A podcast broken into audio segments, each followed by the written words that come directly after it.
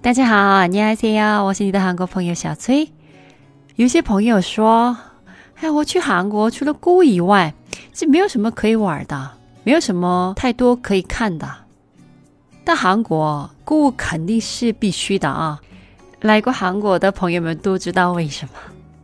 但在韩国除了购物以外，真的没有其他可以体验的活动吗？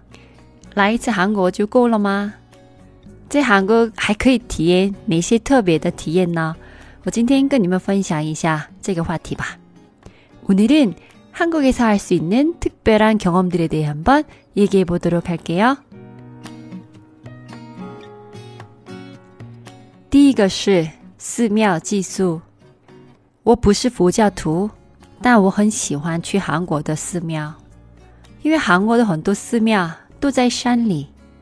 爬山到一个寺庙。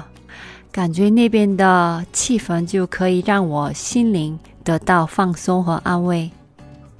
但季节好的时候，寺庙里的人太多了，感受不到寺庙的气氛。但寺庙寄宿，这就可以让我们有沉浸式的体验。寺庙寄宿分很多种，大部分寺庙寄宿，你可以住在寺庙里。也可以在那边吃饭，体验寺庙文化，还可以爬山。有的寺庙也有其他特别的活动。其实很多人不知道，韩国最大的宗教就是佛教。以前出家的当和尚的王子也多，因为这样没有成为国王的王子们可以保命。和尚在战争时。也参军为国家打仗。韩国历史上有很多有名的和尚。体验寺庙，我们其实不用懂佛教相关的知识。我在节目下面和我个人平台微信公众号“韩国你是谁”里，我会分享给你们相关的图片。感兴趣的朋友们可以发送“寺庙寄宿”，可以获得相关的内容。里面还写着怎么参加寺庙寄宿。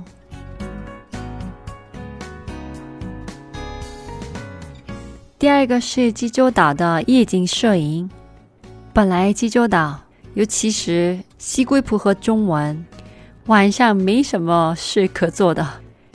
但这次我在济州岛体验了很特别的经历，就是夜景摄影。应该这也不需要特别的说明。我跟你们分享几张图片吧。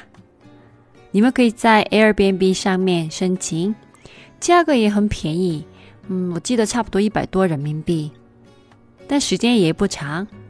老板只会说几句中文，你们要用肢体语言沟通。但我觉得值得去体验。但冬天去穿衣服穿多了去拍，可能拍出来的效果不太好。你要去拍的话，还是我建议穿。很漂亮的衣服过去拍，这样肯定会很好看。第三是在首尔 Hip j i r o 喝啤酒。一九年韩国也流行复古，在首尔二十多岁年轻时髦帅哥美女最多的地方叫 Hip j i r o，本来是 Ul 记录，现在太火了，太 hip 了，所以叫 Hip j i r o。那边有很有特色的咖啡厅，但比较难找。也有露天喝啤酒的地方。走进去一个很奇怪的窄的胡同，里面客人是满满的。我是去年一九年秋天去的，当时哦，太多人坐在外面，很有气氛。但冬天没去过，所以冬天是什么样子就不好跟你们讲。那你们可以访问看体质的韩医院。韩医和中医有很多相似的地方，也有不同的地方。其中一个是在韩国把韩国人的体质分成四个，有些医生分成八个或者十三个。比如有一些人去洗手间一天去三次很正常，有些人两三天去一次才正常。有一些人出汗感觉很爽，有一些人出汗感觉疲劳，有些人吃肉才有力气，有些人吃肉感觉更疲劳，适合吃蔬菜等等。以前我在中国，朋友们跟我经常说我身体寒，所以建议多吃一点偏热的菜，比如姜啊、蒜啊、韭菜啊、大枣啊等等。我是一个听话的人，所以多吃了偏热的菜。而且我本来不是那么爱吃肉，所以平时吃肉吃的少。我生活的地方大部分都爱吃辣的菜，所以也经常吃重庆火锅等的香辣的菜。还有早上很爱吃汤圆。但我在中国生活的那段时间，身体一直不好，经常胃不舒服、嗓子痛。有低血糖，没力气。有一次我去韩国的时候，我的韩国朋友跟我说，我现在身体状态应该跟饮食有关，所以他建议我去看体质韩医。我又乖乖的去看韩医了。那位韩医跟我说，我的体质不适合吃热的，吃热的吃多了，身体变得不好，反而身体会变寒。所以不要吃辣椒、植物油、糯米，而且一定要吃肉。虽然我没有完全信他，因为你在中国不可能不吃炒菜，韩国人不可能不吃泡菜，是吧？但我还是乖乖的听他的建议，改变了我的饮食习惯。不可能完全不吃，但少吃。过一段时间开始就有变化了，肚子不痛了。后来发现。早上吃糯米很不适合我，还有我的低血糖的症状就没有了。开始吃肉就血糖正常了，嗓子也不经常痛了。后来发现辣椒和其他偏热的食材让我的嗓子不舒服。那个时候我就明白了，我吃适合我的食材，很多疾病是可以预防的，而且。没有绝对对你好的食材，一定要看自己的体质。只体验体质价格不贵，我记得三百元左右，我觉得值得。你还可以体验刷牙培训。我一八年认识了一位很奇怪的牙医，他对赚钱不太感兴趣，他更想推广刷牙培训。希望我们不用经常去看牙医，奇怪哦。半个小时的培训，一对一的培训，才一万韩币，大约六十块钱人民币。我参加培训后觉得太好了，所以我跟他说：“哎，我要不要介绍给你比较大的客人，比如种牙这些客人？因为种牙一个三万块钱，还是算大客户了嘛。”然后我身边牙状态不好的人太多了，我全家人的牙都不好。但是他说不用了，他说他做培训的时候更有成就感。他说我们每天好好刷牙，一年一次洗牙，还有在牙齿上涂抹氟，就不会有虫牙。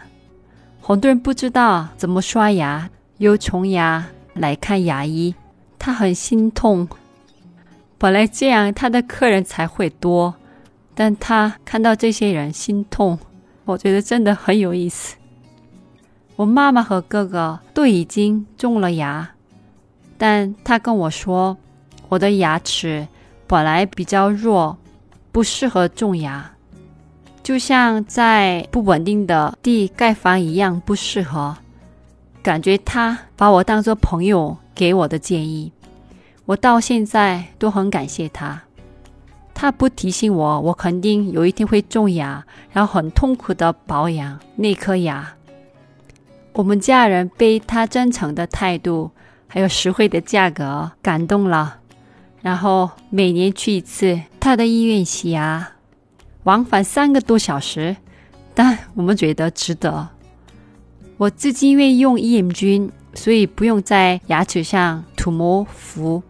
只是洗牙，但我姐姐和侄女都做。反正我们家人认识他以后就没有虫牙了。而且他出了一本书，刷牙培训漫画，自己写自己画，有韩语版，然后现在打算做中文版。如果他出中文版的书，我跟你们说吧，他的医院在宏大附近，刚好是游客和留学生多的地方。有机会你们也可以去看看，里面有大型游戏机，用乐高设计的墙，自己画的壁画很有特色。他不会中文，但会英文。培训的时候不需要太多语言交流，你就可以看看平时你自己刷牙到底干不干净。他会示范给你看怎么刷牙。哎呀，你做一次就明白我是什么意思了。我会把他们的地址。写在节目下面。由世宗大王和李舜臣将军雕刻的光和门是很多游客去的地方。但你们知道在那边有十月号死者的家属们吗？在那边，他们免费赠送今年十月号的黄色绸带，你们跟他们要。他们会很乐意的给你们，而且会很感动。相关的视频我在我的个人平台上跟你们分享吧。还有，我觉得你们可以在韩国拍一些证件照或者简历照。这次我的护照到期了，更新的时候需要照片，是我去拍了。不用整容也可以修成整容一样的照片，但还是挺自然的，所以我很满意。我觉得值得。还有去东大门和三城站附近的朋友们，可以看看有没有举办的展览或者展会。在韩国经常办时尚设计、美容、生活用品、婴儿用品等等的展会。我那次去东大门的时候，刚好是举办时尚相关的展会，所以大街上全部都像模特一样的人。还是挺有意思的，挺有气氛的。我觉得韩国就是一个体验生活的地方，可以经常去体验当地人的生活。祝你们在韩国旅游愉快！那今天的节目到这里了，들어주셔서감사합니다그럼안녕히계세요